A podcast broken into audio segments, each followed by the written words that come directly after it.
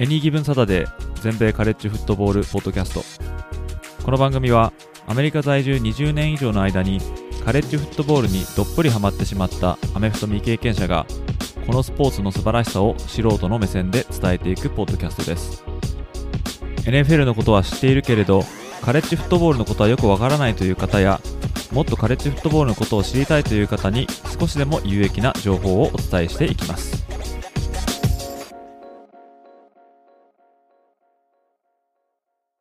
皆様ご機嫌いかがでしょうか？こちらは全米カレッジフットボールファンサイトを運営しております Any Given Saturday ですカレッジフットボール界は現在12週目を終えていよいよ第13週目に突入。レギュラーシーズンもいよいよ終盤を迎えております。特に13週目はライバル同士が戦うライバリーウィークということで各地で宿敵同士の対決が多々見られるんですけども、まあ特にですね、その中でもカレッジフットボールプレイオフに駒を進めるために重要なマッチアップっていうのもまあありまして、まあ、そちらの方も非常に楽しみな週末になってきてるんですけども、まあ、今回のポッドキャストでは、それに先駆けて発表された第4回目のカレッジフットボールプレイオフランキング、こちらの顔ぶれと上位4校に入るかもしれないっていうシナリオ、こちらの方、そして今週末に行われる試合の中から数試合、特にミシガン、オハイオステート、こちらの方の簡単なプレビューをお話ししようと思いますので、時間がある方はぜひお付き合いください。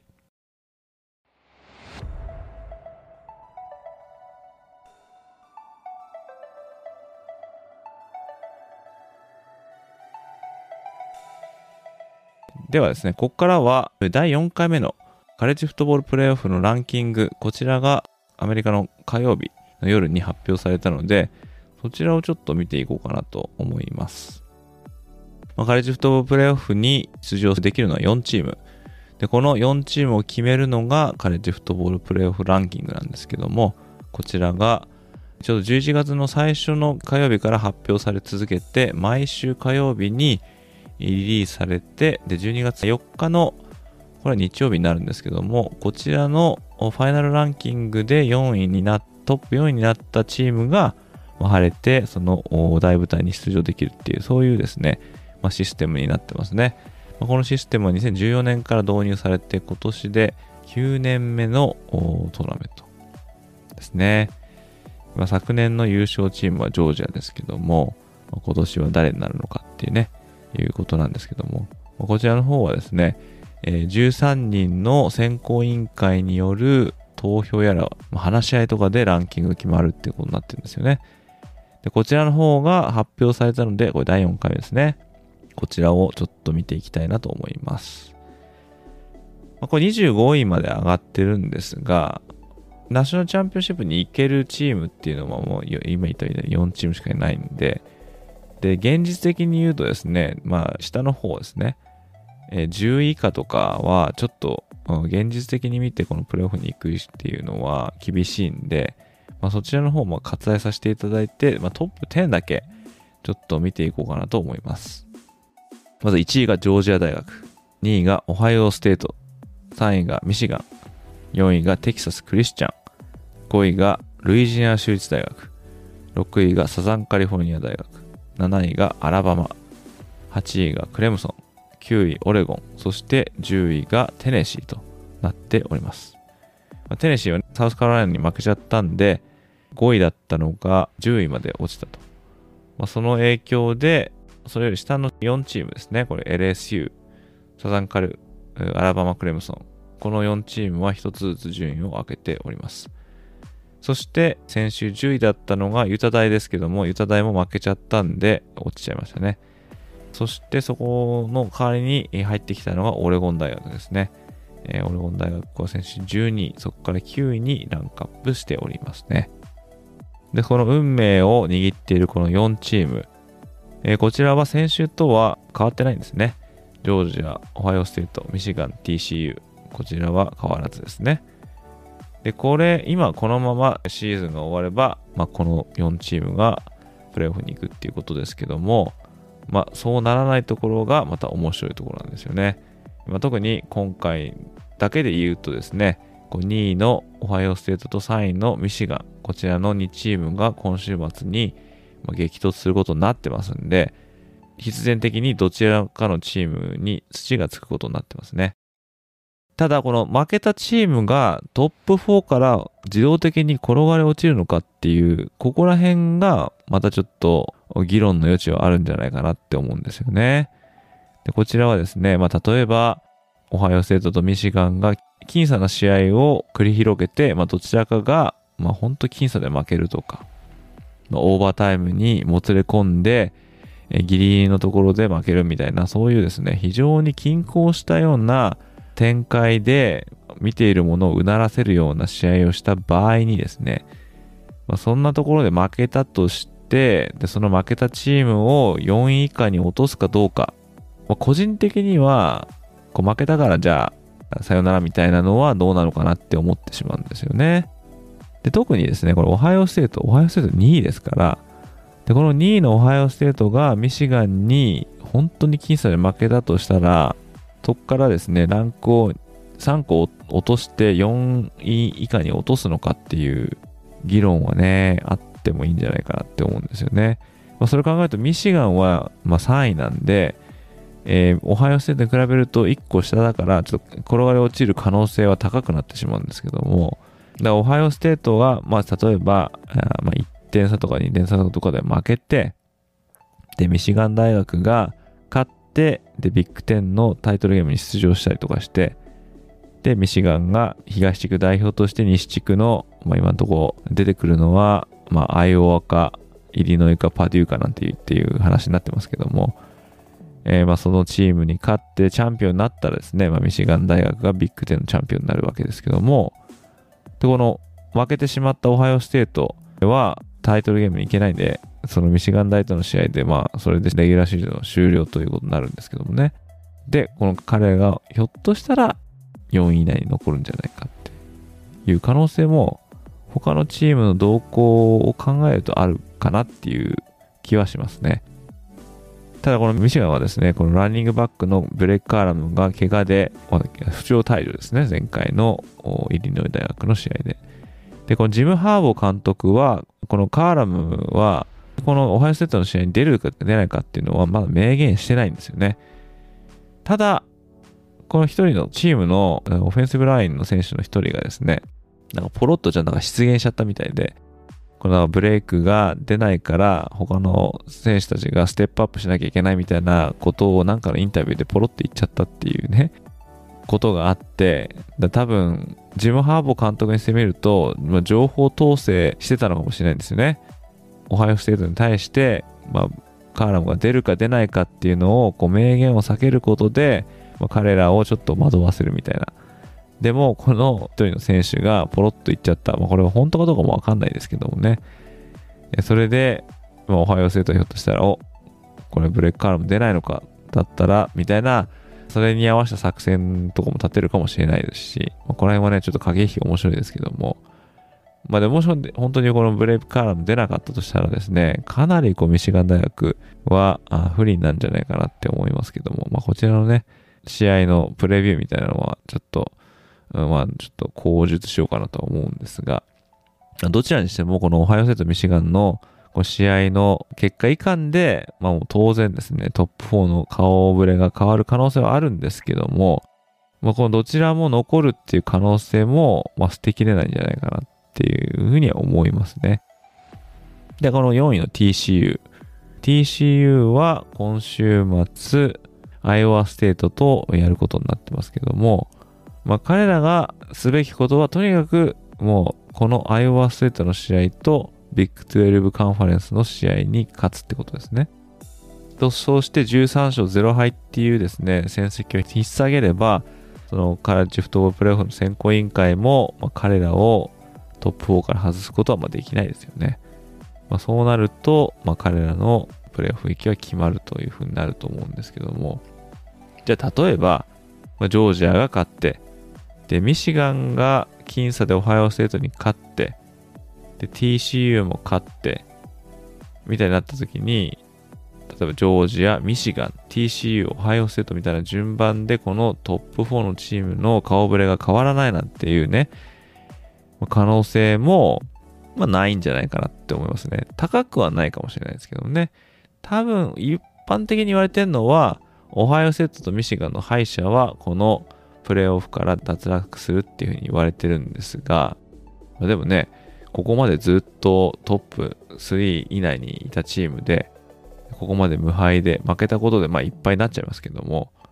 まあ、そういったチームをね、こう引きずり落とすのももったいない気がしますが、まあ、下にも突っかえてますんでね、彼らのことも考えなきゃいけないのかなっていう感じですよね。まあ、それを言うと5位の LSU。5位の LSU は、あ今週末はテキサス A&M 大と試合があるんですけども、まあ、この試合はね、テキサス A&M が今ズタボロなんで、えー、まあ問題なく勝つと思うんですよね。で、そうすると、まあ、10勝2敗でジョージア大学との対戦を迎えるということになると思います。今までですね、2敗でプレーオフに進出したチームはないんですよね。だから、もし LSU がジョージア大学に勝って、で、SEC のチャンピオンになったとしたらですね、たとえ2敗してるとしても、強豪がこう集う SEC のチャンプになったこの LSU をトップ4から外すっていうのも、これは難しいですよね。で、そうなると、オハイオステートとミシガン大学のこの敗者、これはひょっとしたらあぶれてしまうかもしれませんよね。いかに11勝1敗で、唯一の敗戦がオハイオステートだったら、まあミシガン、ミシガンだったらオハイオステートっていうトップ3のチームに入る相手に負けたって、ま、なったとしても、まあ、SEC の優勝チームを弾くっていうわけにはいかないっていうふうになると思うんで、でこれね、あの、LSU がもしジョージアに勝って SEC タイトルをゲットすると、またカオスが起きるっていう感じはしますよね。まあ、2敗で出場するというのもこれまでなかったことですしね。でもね、これもし本当になったとしたら、LSU は今年からブライアン・ケリー監督っていうですね、もともとノートルダムにいた監督、まあ、この彼の1年目なんですけども、まあ、1年目にして、まあ、西地区、SEC の西地区を制して、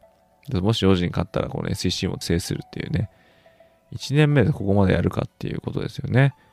でもしくもそうなったとしたらすごい偉業だと思うんですけども、まあ、こちらもやってみるとわかんないですけど、ちょっと面白そうですよね。これね、この試合。で、その下にいるのがサザンカリフォルニア大学。まあ、通称 USC ですけども、まあ、USC は現在10勝1敗ですね。で、PAC12 カンファレンスの優勝決定戦に出場することが決まっておりますけども、でもこれいっぱいを守って PAC12 で優勝したとしたら、まあ、この USC も当然トップ4に入れてあげるべきだっていう話にはなるとは思いますけども、でも彼ら6位なんで上にね、5チームあるわけですから、まあこのどれかのチームを追い抜かないといけないわけですからね。で、そうなった場合には他のチームが負けてもらわないと困るっていうことになると思いますよね。まあ、例えば TCU がずっと勝ち進んで LSU が負けたとしたら今度はこのオハイオセートミシガンの敗者これを落として USC を入れるとかね。そういうシナリオは十分考えられると思いますけども、もちろん USC、負けてしまったらおしまいなんですけども、まあ、次戦はノートルダム大学とのこのライバル対決ですね。えー、ジュエルとシラリーっていうですね、えー、まあ、杖をですね、かけたこのライバリーなんですけども、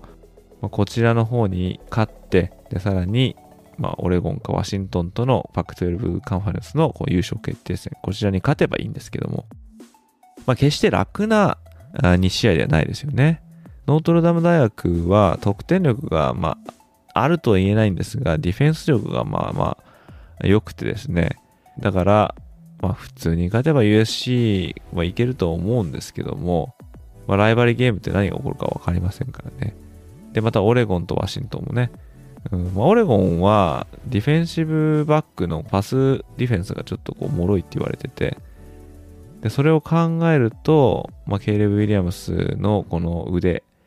これで結構あ、オレゴン大学のパスディフェンスをこう苦しめることはできそうですよね。ワシントンは全米トップのパスオフェンスを持ってるんで、もしワシントンと戦うとなると、これは USC とワシントンの点取り合戦になりそうな予感ですけども。まあでも USC もプレーオフに進出するっていう可能性は十分あると思いますね。そして7位にこれアラバマがいるんですよね。これあの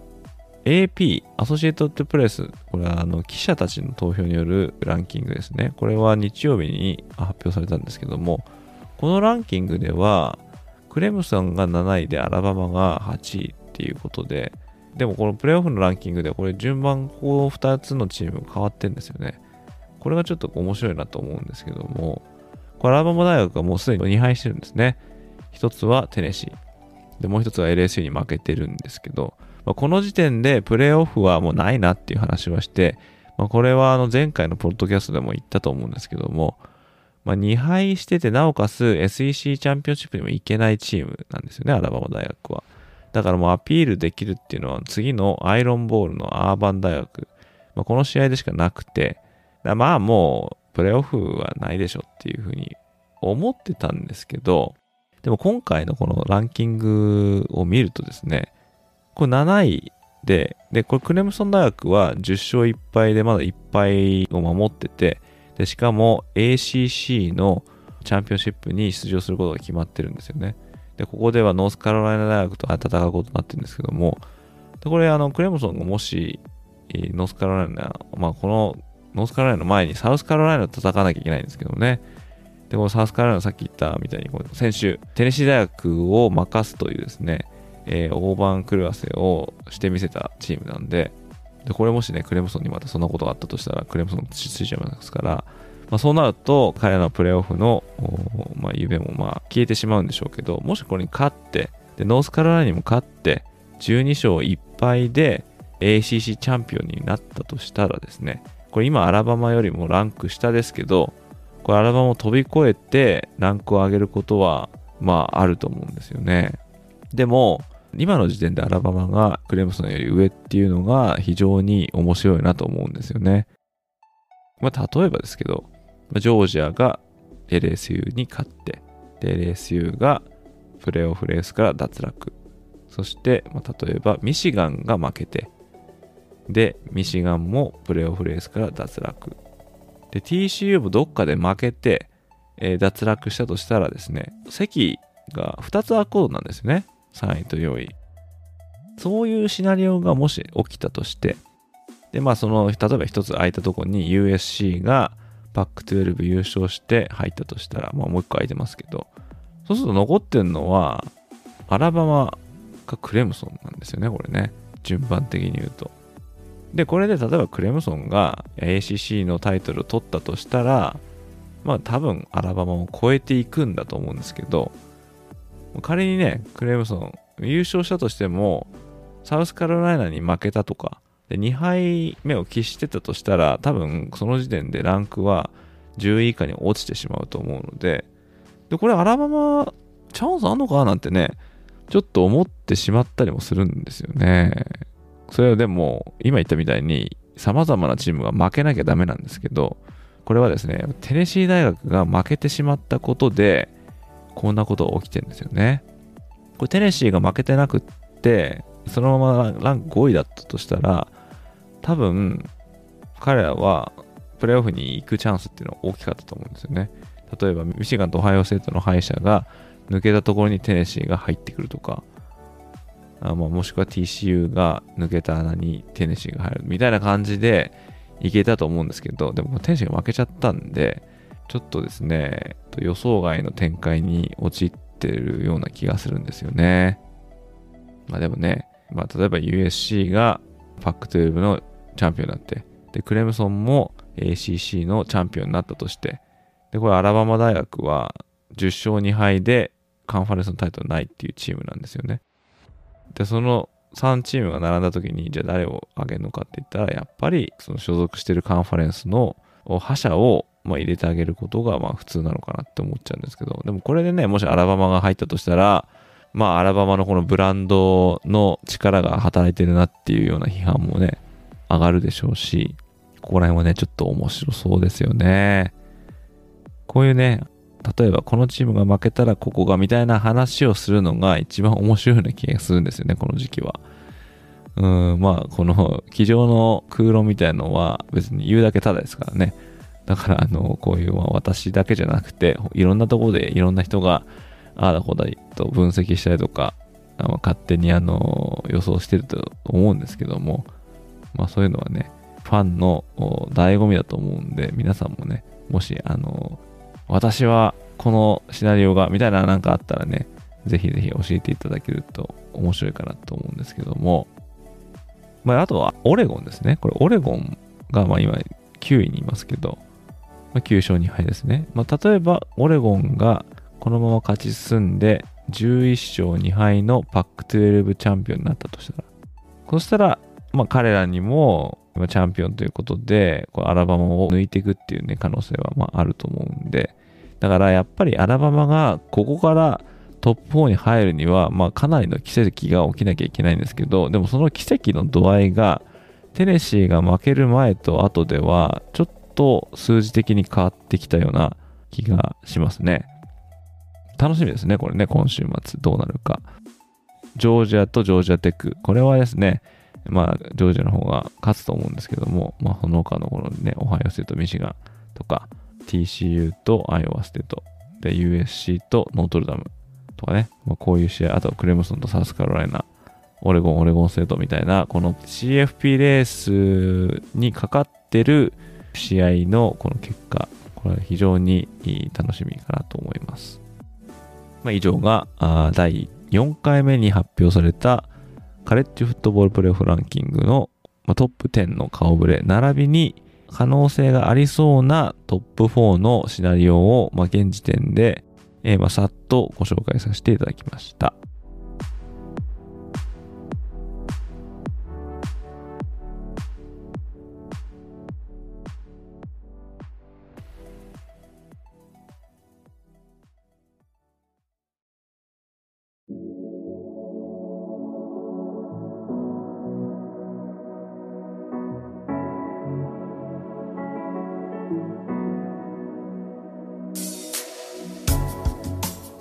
次はですね、今週末に行われる試合、まあ、ちょっとね、ここまでもいろいろちょっと喋ってきましたけども、これをさっと喋ってみようかなと思いますね。細かいレビューみたいなのは、ホームページの方に書こうと思っておりますので、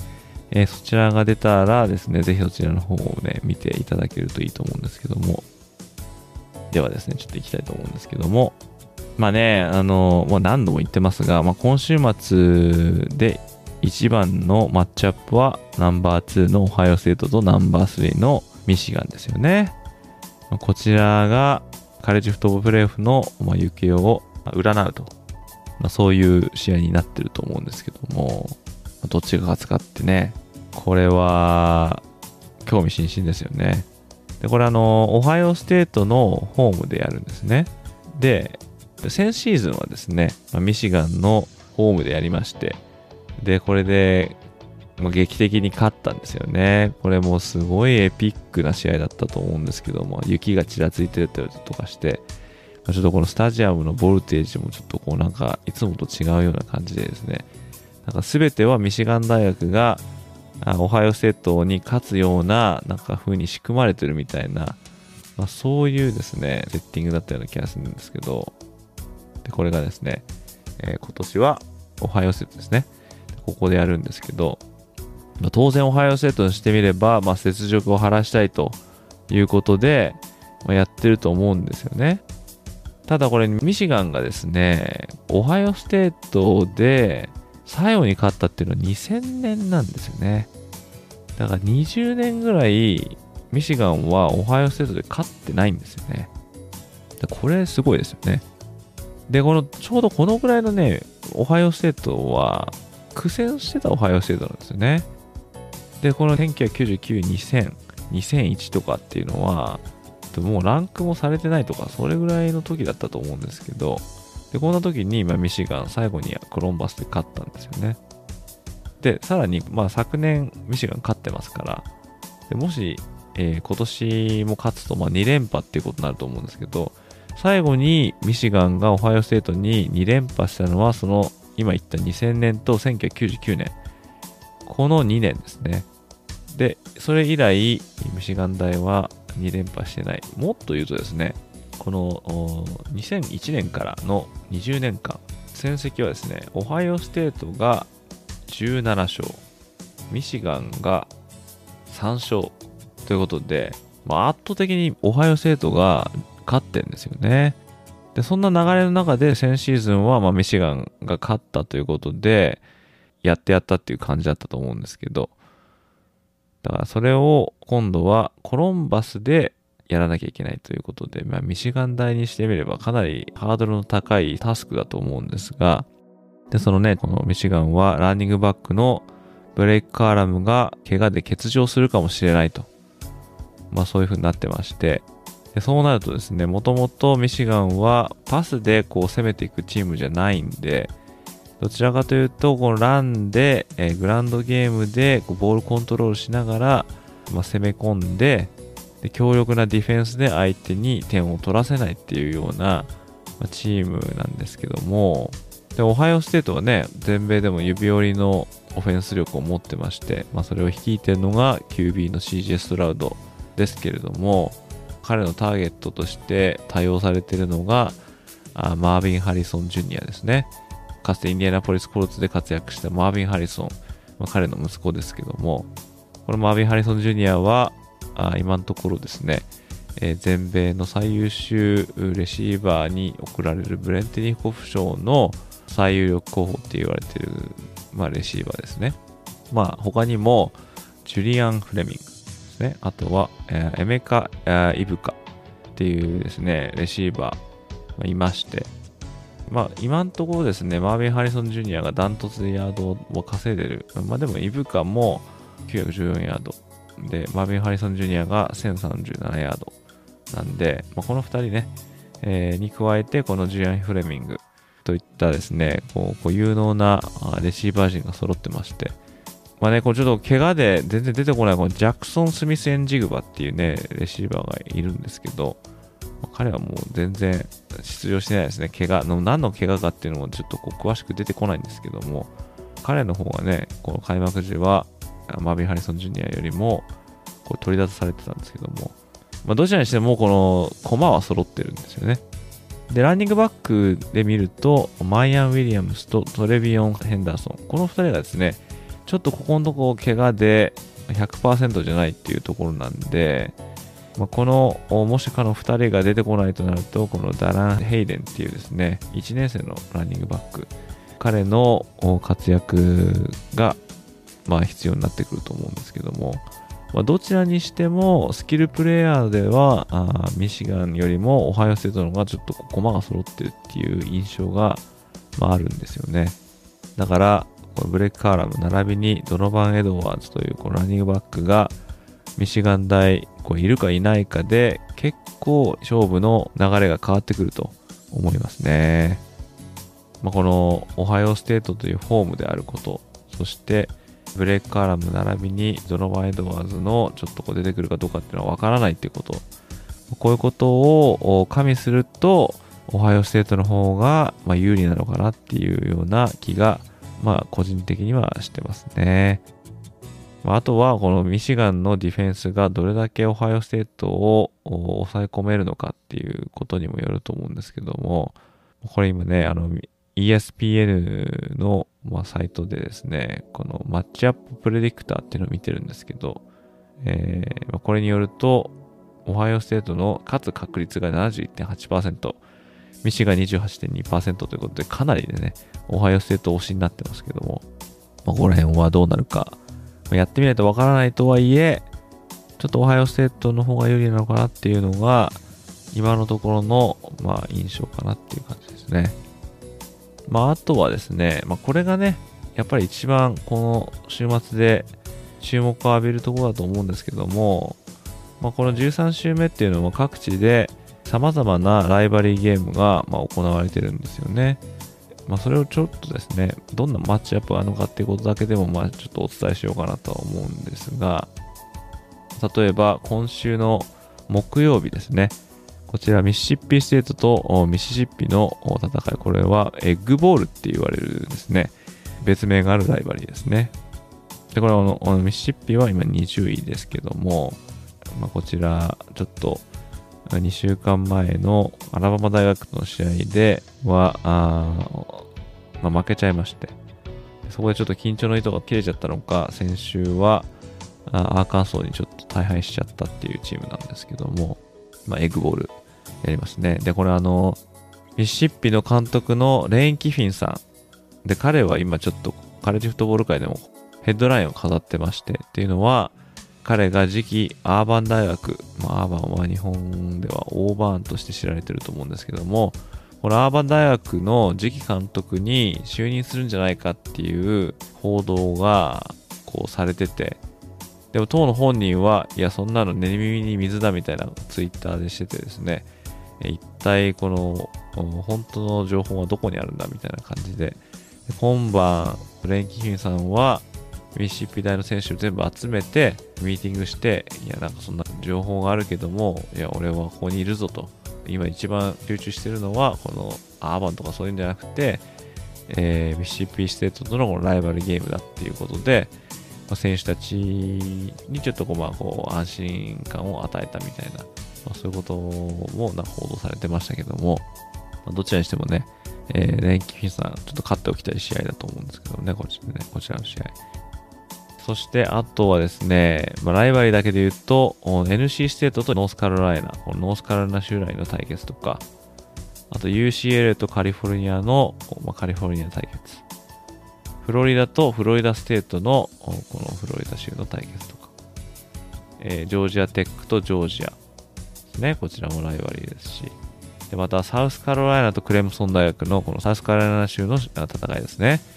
サウスカロライナは先週テネシーに勝ってますんで、えー、まあ、ひょっとしたらなんてね、思う方も多いと思いますよね。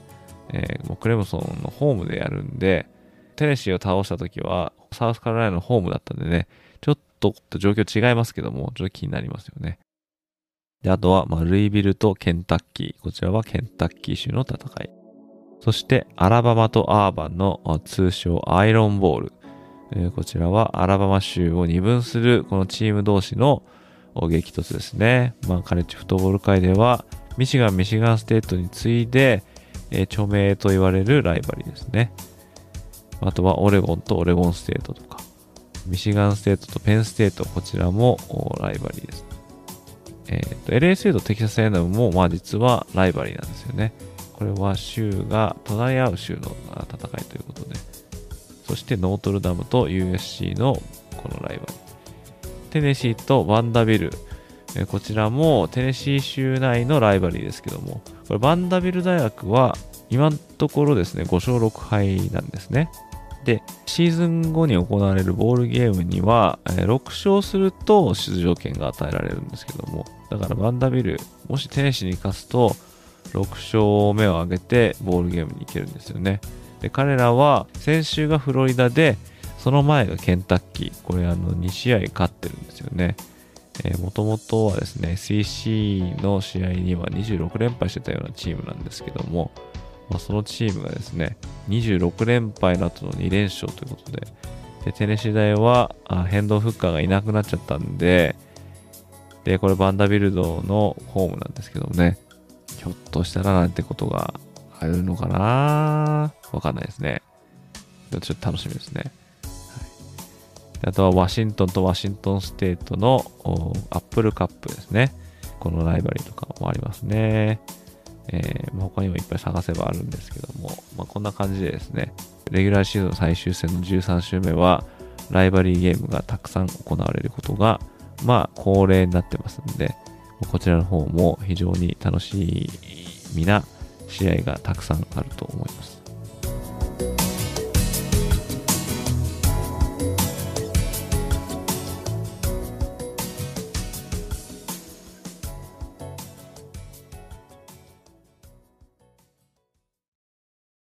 さて、ここからはあ、まあ、エンディングなんですけども、まあ、お話しした通り、13週目っていうのは各地でライバリーゲームがたくさん行われていますが、まあ、このさっきもずっと話してきてるこのミシガンとオハイオステートの試合っていうのは、まあ、ザ・ゲームって言われるですね、まあ、唯一無二の試合だっていうようなまあ、そういう風な言われ方をしている、まあ、非常に有名なライバリーなんですよね。